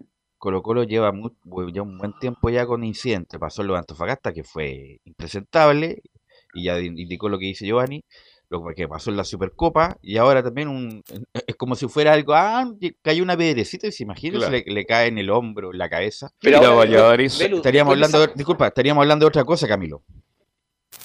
Sí, absolut- absolutamente estaríamos Perdón, ahí sí. Eh, por eso el castigo tendría que ser más eh, con una de, de vis- de visita no, no sirve porque es lo mismo que le pasó a Católica también de, de visita eh, obviamente va menos público pero ahora un castigo fuerte de, de local obviamente sin público Giovanni. Colo Colo está llevando 30.000 personas al estadio, ¿no? El último, el último partido.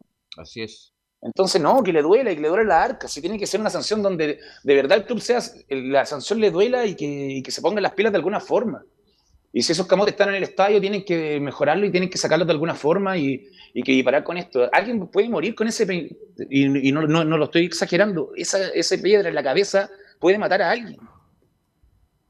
Ok, eh, mm, ¿algo más, Nicolás? No, eso por ahora que eh, le dolió tanto a Gustavo Quintero el empate que el equipo no tiene el libro hoy día. De, de inmediato en la tarde va a comenzar los entrenamientos para el duelo del fin de semana ante Huachipato. Ok, gracias Nicolás Gatica. Vamos a ir a la pausa y volvemos con la Católica y las Colores.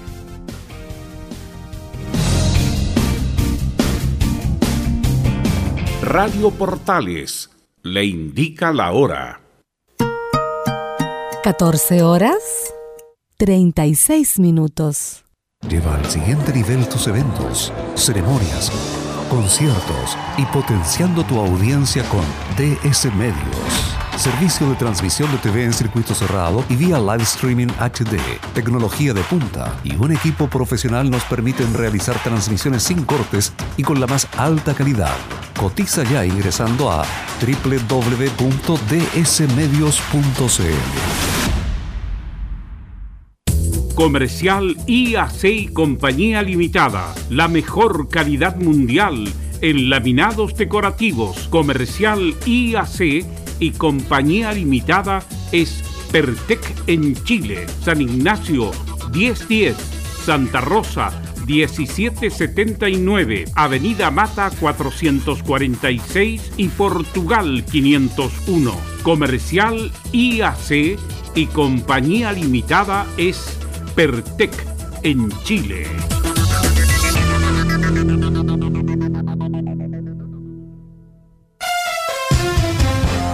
Vive el verano en Portales Digital, la primera de Chile, viendo el país de norte a sur.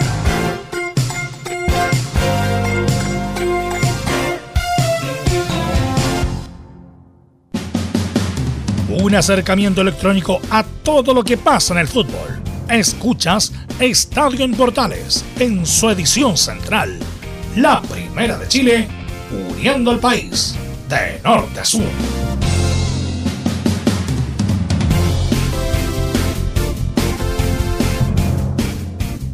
Son las 14 horas con 39 minutos, 14 horas con 39 minutos. ¿Tuviste un accidente laboral? Eh, acá está. Tuviste un accidente en tu trabajo, te sientes con las manos atadas, te despidieron injustificadamente. En reparación laboral te asesoran y acompañan a abogados especializados en derecho del trabajo.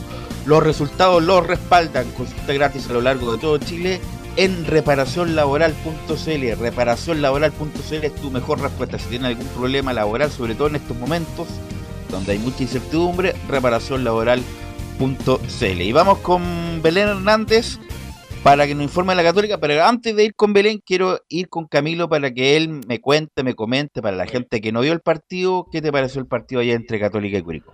Bueno, un partido donde la Católica básicamente está mostrando la misma idea que, en el partido anterior, de salir a, proponer, que es la idea que tiene el técnico eh, Cristian Paulucci, y que pudo en esos primeros 20 a 25 minutos del primer tiempo pudo, haber eh, pudo abrir la cuenta. También le pasó algo similar a lo de Colo Colo, tuvo las oportunidades y, perdió, y, las desperdició. Tuvo una clara de, Marcelino Núñez eh, ahí por, en, los primeros minutos y también otra de Fernando Sampedri, una, una media chilena, pero tampoco pudo, pudo concretar la, Universidad Católica. Y después ya en los minutos finales del primer tiempo, algo intentó eh, Curicó, se, se acercó, pero tampoco fue que haya puesto en riesgo el arco de la Católica. Y sí, en el segundo tiempo comienza de la misma forma, también con los laterales avanzando bastante. Buen partido de, Parot, también de, José Pedro fue en salida, de Gonzalo Tapia.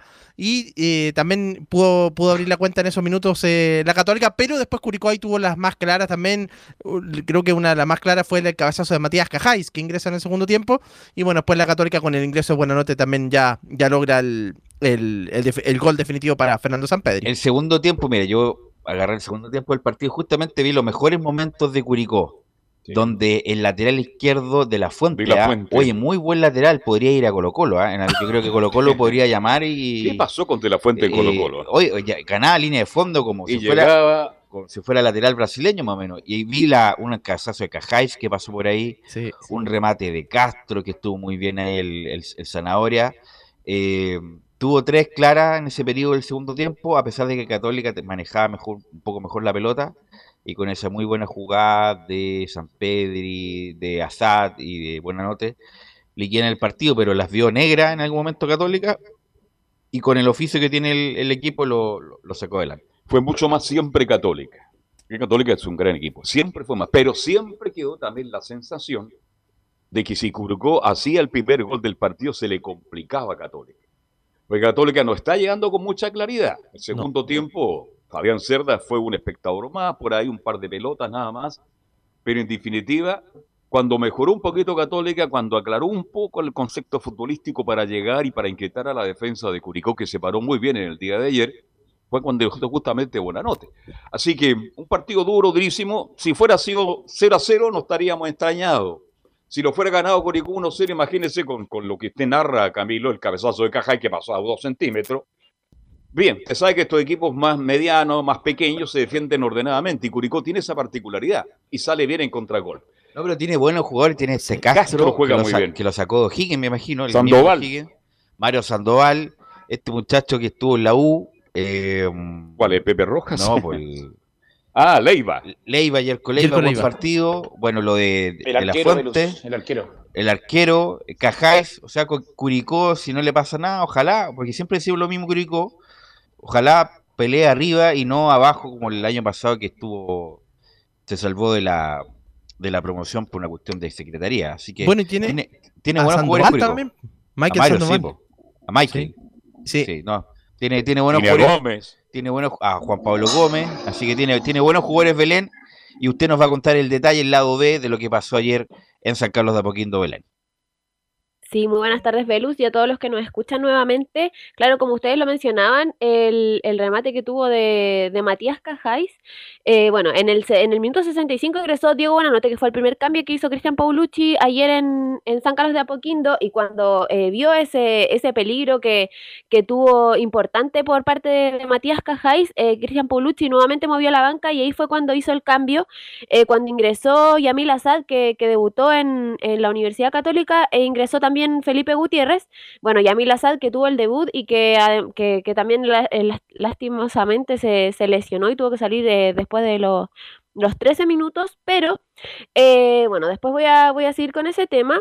El gol que, que, que, le dio el, tercer triunfo consecutivo a, la Universidad Católica, que fue una jugada ahí eh, de Felipe Gutiérrez que conectó con, con Yamil Azad y después, eh, bueno, por, por derecha de a, Diego Buenanote que hizo el, centro para, para Fernando Sampedri, que finalmente anotó el, el, tercer tanto de este torneo para, para el centro delantero de la Universidad Católica y puso el, el 1 a 0 final que, que le dio el, el anhelado triunfo en un difícil partido, como ustedes lo comentaban. em, para, para, la Universidad Católica y con, con un equipo de Curicó Unido que venía muy bien, que había jugado dos partidos donde había goleado a, a Huachipato y a, Cobresal en, las dos primeras fechas. Y, claro, le, le, pusieron eh, difícil la tarea al, al, equipo de Cristian Paulucci, pero, pero ninguno de, claro, ninguno de los dos hizo mayor daño en, en el primer tiempo que, que, se fueron 0 a 0 y ya en, en la segunda mitad, casi en, los últimos 10 minutos de, de, partido, eh, con ese tanto de, de Fernando Sampedri que, que, pudo, que pudo llegar y que, que pudo eh, mantener el, el, las estadísticas buenas de, de Cristian Paulucci porque porque no ha, no ha desperdiciado puntos en, en, San Carlos de Apoquindo, solamente ha, conseguido triunfos desde que asumió la banca cuando, cuando se fue Gustavo Poyet, cuando él asumió eh, en, en, el primer partido que tuvo, que también fue en San Carlos de Apoquindo ante el Audax italiano, de ahí que no, que no ha, no ha empatado ni ha perdido puntos en San Carlos, recordemos que perdió solamente un partido en, la temporada anterior que fue en el Monumental ante Colo Colo y empató el, el duelo ese que tuvo en, en, la Supercopa ante Ñublense. Entonces ha sido eh, 100% la, la, los números que avalan a, a Cristian Paulucci en, en, su, en su estadio. Así es, a pesar de todo eso, Católica ganó porque ya tiene oficio, Belén. ¿Tenemos testimonio, Belén? Y vamos a pasar a revisar la, la 0-1 de Cristian Paulucci, donde menciona sacamos un partido muy duro adelante. Sacamos un partido muy duro adelante, eh, en donde hicimos 30 minutos muy buenos en el primer tiempo, que teníamos que haber marcado una diferencia. Y bueno, los últimos 10, 15, empezó ahí equipo a emparejar las cosas y a manejarnos el balón. Eh, terminamos eh, el primer tiempo emparejado por todo lo que habíamos hecho y en el segundo tiempo volvimos a tomar la rienda del juego. Curicó tuvo sus chances también, hay que ser claro, eh, nosotros las nuestras y bueno, terminamos dando, convirtiendo para quedarnos con los tres puntos. Yo creo que la victoria fue totalmente justa trabajada ante un gran rival, pero bueno, se ganó por la mínima, pero estamos muy contentos por, por como tú dices, eh, ganar los tres partidos. Y con estos tres partidos que, que, ha, eh, que ha ganado, que ha vencido la Universidad Católica, eh, momentáneamente se encuentra en el primer puesto de, de, la tabla de posiciones con nueve puntos, a la espera de lo que haga hoy día la Universidad de Chile, que que, está ahí eh, eh, al acecho y que puede también conseguirlo en los nueve puntos. Y respecto a, Yamil Assad, eh, fue el único refuerzo que fue convocado para, para, disputar este, este partido que quedó en, en, la banca de suplentes esta vez. No fue convocado Cristian Cuevas, como había estado desde los dos primeros partidos, había sido llamado. Eh, Lucas Melano tampoco fue llamado, bueno, Nicolás Peranich es dejándolo afuera porque siempre va a ir eh, llamado el, segundo arquero. Y eh, Sebastián Galani, que, se dio a conocer ayer en el parte médico que fue baja por, por un pellizcamiento posterior del tobillo izquierdo, así que quedó fuera de la citación. Y bueno, Yamil Assad, que tuvo 13 minutos de, de partido, que fue importante en la jugada de gol, y en la 02 Cristian Paulucci menciona Yamil, eh, eh, o sea, menciona respecto al tema de, de Yamil Assad y los cambios que fueron muy importantes en el gol. Eh, fue fundamental en la jugada del gol y lamentablemente, como bien tú dices, tuvo una, una, lesión muscular y bueno, esperemos mañana el resultado que le van a hacer el área médica, pero en realidad estamos contentos, los cambios resultaron, hicimos gente tanto Yamil como Felipe Gutiérrez, como Diego Bonanote, que son técnicamente muy ricos. Eh, después de haber hecho un gran desgaste, algunos futbolistas, buscamos eh, conectarnos mejor eh, desde el pase y la recepción, y yo creo que lo encontramos y bueno, llegamos al gol de esa, por esa vía. Más que pellizcamiento de tobillo, Belén debe ser un 15 tobillo, porque el, el tiene que ver con la rodilla y con las caderas. Eh, y era, fue, era lógico, se, se, dobló el tobillo, como se dice en jerga popular, Camilo, y ¿habrá sido eso? ¿Habrá sido una cuestión muscular, Camilo? No me queda claro, la verdad. No, no queda claro, pero yo creo que fue por, lo- por lo que dice, lo que dice tú, Velo, que se, como que se dobló el tobillo, incluso ahí que la, la imagen de, va, va por ahí, incluso estaba con sangre en, en algún momento. Sí, hay un edema de este muchacho que, bueno, recién estaba jugando, debutando y se lesiona de inmediato Belén. El pellizcamiento era de Sebastián Galani. Ah, ya, perfecto. ¿Pellizcamiento de la rodilla? Sí, de el tobillo izquierdo. Tobillo izquierdo. Pellizcamiento de tobillo. Una 15 debe ser a lo mejor, o sea, algo ligamentoso. También debe ser una podría 15, claro, una 15. Pellizcamiento del ligamento del tobillo podría Porque ser. el ¿no? pellizcamiento, el 15 uno se dobla el tobillo y al doblarse el tobillo tiene un 15 que puede ser grado 1, 2, 3, 4. Bueno, y el pellizcamiento tiene que ver, ah, bueno, por lo que bueno, a lo mejor cambiar La, los la términos. 15, la 15 de por sí es una inflamación del, una inflamación del ligamento. Claro. Y el pellizcamiento, y el pellizcamiento eh, yo lo conocía en la rodilla, pero bueno, puede El ser a lo mejor que pellizcamiento es cuando, es cuando te- los huesos se chocan, entre comillas. Se, yo- se chocan y hay que como hacer ejercicio para que esos huesitos no se choquen, por decir en castellano. Si es que me, me- me estoy haciendo... ¿Y Belén de bueno, Galani hay alguna fecha de retorno? de vuelta. No, no, en, en la, en el parte médico que, que entregan antes de- del, del partido mencionaban, claro, que estaba fuera por el pellizcamiento del, del tobillo izquierdo, pero no ponen eh, fecha, fecha de, de retorno. Me imagino que, que lo van a comunicar dentro de la semana. Mira, puede ser más grave que una 15 del ojo. Sí, ese, claro, pellizcamiento, pinzamiento. Aquí me manda un amigo que nos está escuchando, pinzamiento, claro, puede ser el pinzamiento cuando eh, presenta el dolor del tobillo al realizar actividad física, en particular cuando llena el tobillo hacia arriba. Pinzamiento, bueno, algo, algo parecido, Belén.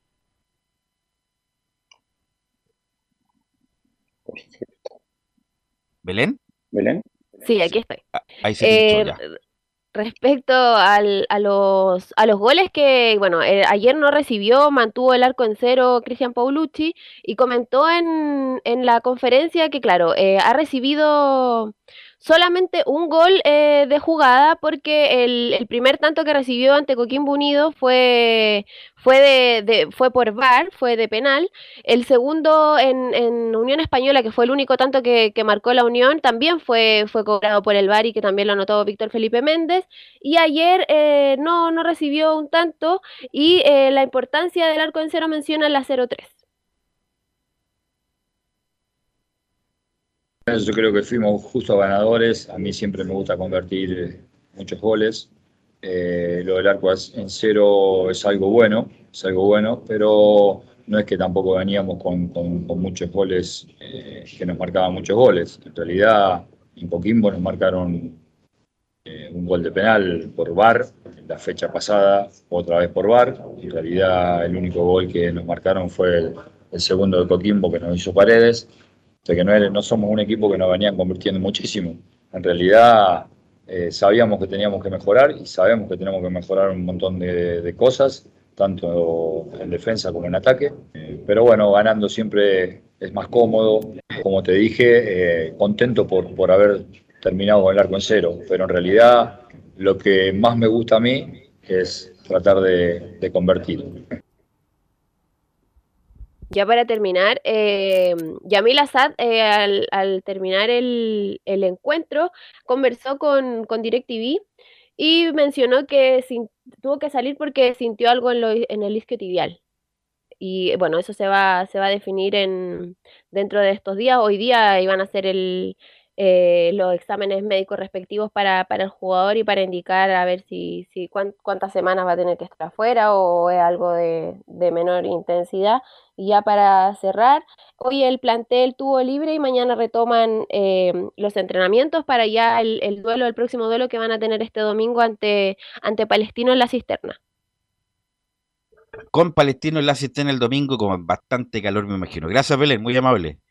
Eh, vamos con las colonias, Laurencio. Las colonias, porque nos va a informar de lo que pasó con Gustavo Costa, que es muy histriónico este muchacho, y también, obviamente, lo que dejó el equipo perdedor Audax italiano con Colo Colo, Laurencio.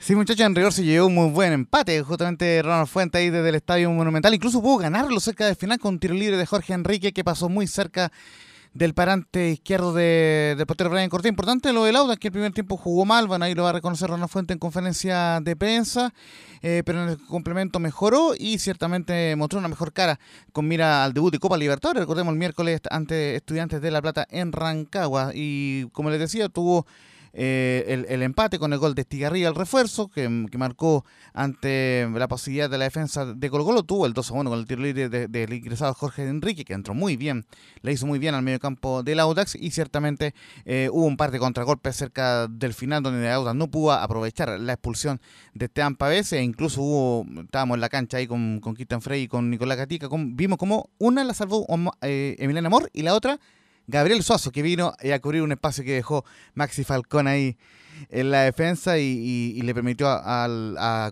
salvar el punto ante Audas que jugó muy bien en el segundo tiempo. Y justamente eh, le preguntábamos si este empate le podía servir como un envío eh, anímico a Ronald Fuentes para ese partido ante Estudiantes de La Plata y dice la 03, nos viene bien sumar el anímico eh, y es positivo de cara al partido ante Estudiantes de La Plata. nos viene bien, sin duda sumar acá es positivo, Colo Colo se, hace muy fuerte en condición de local, es muy difícil poder sumar de a tres, eh, pero nos viene bien, nos viene bien para el estado anímico, nos viene bien también para reforzar algunas cosas buenas que hicimos. Estábamos conversando con el cuerpo técnico que tenemos hartas imágenes también de, los errores que cometimos, que se los vamos a mostrar de cara al partido frente a estudiantes. Eh, sobre todo pensando en que cuando incluso cuando Colo Colo quedó con 10, no fuimos capaces de tener esas asociaciones que necesitábamos, ese compañerismo eh, para algunas jugadas terminarla más en el colectivo que con arrestos individuales. Ahí cometimos esos errores que no nos permitieron tener, no sé si hubiesen terminado en, goles, pero sí oportunidades más claras.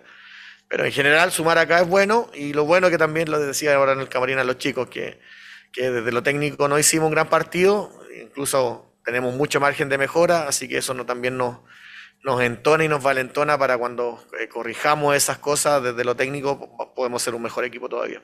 Y como dato, muchachos, del último cuatro partidos entre Auda y Colo Colo, el Auda ganó dos. Eh, en, de hecho, 2 a 1 en el Nacional, con un partido donde de los pocos goles, de los pocos partidos que hizo gol Nicolás Blandi, eh, cuando dirigía todavía al equipo el, Panic, el Paqui Meneguini, el 2 a 0 con las juveniles, que, que Auda le ganó al, equipo con mayoría de juveniles de Colo Colo, el empate a 1 del, del, año pasado, en julio pasado, y ahora este empate, o sea, dos triunfos y dos empates el último partido Colo Colo, o sea, el, el Auda ante Colo Colo, entra medio hay un triunfo de Colo Colo, pero le ha ido bastante bien al Auda ante el cuadro Albo en estos últimos partidos. Y lo, la última que vamos a, eh, escuchar de Ronald es una crítica al VAR, justamente, y emparentándolo con lo, con lo que dijo eh, Gustavo Costa, nunca me ha gustado el VAR y eh, le está haciendo muchos años al fútbol, la 0-5. Es complicado, sabemos que que lamentablemente a mí nunca me ha gustado el VAR y lo he hecho un montón de veces y lo voy a seguir insistiendo. Creo que el VAR le vino a hacer un daño al fútbol más que un beneficio, porque era mejor que los árbitros se equivocaran sin, sin, sin el video de, asistencia. Ahí la jugada del, la jugada de Estigarribia que no la fue a revisar Juan Lara es la misma jugada que nos cobran el penal de Fernández sobre Suazo. Exactamente la misma, la, vimos, la vimos en dos cámaras, la vimos en paralelo una con otra, entonces para un lado sí, para el otro no. Y la de Michael también era, era de esas jugadas que se podían cobrar o no, porque él cuando le gana la posición al, cuando ve que viene el defensa, se, va, se, posiciona por delante y el defensa lo choca. También podría haber sido penal, esa a lo mejor un poquito más de duda, es más a criterio, pero la segunda, la de Estigarribia, era, era penal, claro. Pero bueno, es así, sabemos las, las situaciones en que se plantea el tema del VAR, eh, pero lo bueno es que no nos sacó el, el tema del VAR en ningún momento justamente muchachos vamos a ir ampliando durante, la, durante estos próximos días, porque ya viene el partido ante estudiantes, el día de hecho conversó nuevamente en rueda de prensa Ronald Fuentes con Osvaldo Voz. Esas declaraciones las tendremos en las próximas ediciones de Estadio en Portales. Y justamente como estamos eh, hablando del, tema del arbitraje, fue muy polémico lo que ocurrió en la cuarta región, donde el árbitro Felipe González Alvial eh, no autorizó cambios en, el cuadro de Palestino justo antes del empate de César Huanca, pese a que la pelota salió dos veces al lateral. Y esto es justamente lo que reclama Gustavo Costa. Dice, estoy mucha bronca, eh, el 0-1 estoy con mucha bronca, pero orgulloso de los jugadores. Es muy difícil jugar contra 15. Primero, buenas tardes, buenas tardes y la verdad con mucha bronca, mucha bronca. Primero, eh, cómo se ve el partido y lo primero que quería decir, orgulloso de, mí, de mis jugadores, porque es muy difícil eh, a las 12 del mediodía con el calor que está haciendo, eh, jugar de la manera que lo hicieron y jugar contra, contra 15, no 14, 15 ahora. porque fue una vergüenza lo de, lo de los árbitros. Lo del cuarto árbitro y lo del árbitro, cuando teníamos que hacer los cambios, y ahí se produce el empate, se fue dos veces la pelota afuera y no, no nos hizo el cambio. Se guardó las tarjetas y no hizo. Es una vergüenza y lo que pasa es que no sé por qué, qué, sucede. Si somos, somos más chicos que los demás, entonces eh, nos pueden hacer de todo. Porque el primer partido con Española también pasó lo mismo. Después nos pidieron perdón, nos mandaron video de que sí, que se, habían equivocado, pero cuando se equivocan, eh, pues ya vos perdiste puntos. Eh, y nosotros estamos, somos trabajadores, laburadores, eh, y no nos gusta. Muy molesto estaba el técnico. Cuidado, Laurencio, que puede ser perfectamente sancionado oficio por estas ah, declaraciones. justamente, justamente. eso, eso, lo, eso mismo lo que estábamos conversando ahí con los colegas de Palestino, así que bueno, eh, vamos a estar muy atentos a lo que diga el Tribunal de ¿Sabe cuánto perdió el partido palestino cuando fue expulsado Villanueva, que estaba haciendo un gran partido? Gran partido Villanueva, lo expulsaron y ahí Palestino, y al final creo que fue perjudicado por el arbitraje. Seamos sinceros. Mal arbitraje Felipe González. Y justamente más, eh, más, reacciones de Gustavo Costa y lo que dijo César Bravo también, la autocrítica que, que, tuvo el técnico de la Unión en el empate ante Everton, dos puntos de nueve posibles. El cuadro hispano lo vamos a tener en la edición de este martes de Estadio Portales, donde también tendremos previa de Everton y Monagas, que va a jugar Copa Libertadores el cuadro Viñamarino, muchachos. Muy buena tarde. Gracias Laurencio, gracias Giovanni, gracias Camilo, gracias a todos los que participaron, gracias Emilio por la puesta en el aire. Nosotros nos encontramos a las 17.30 horas para la transmisión del partido entre Ñublense y la U de Chile por todas las plataformas. Que tengan todos muy buena tarde.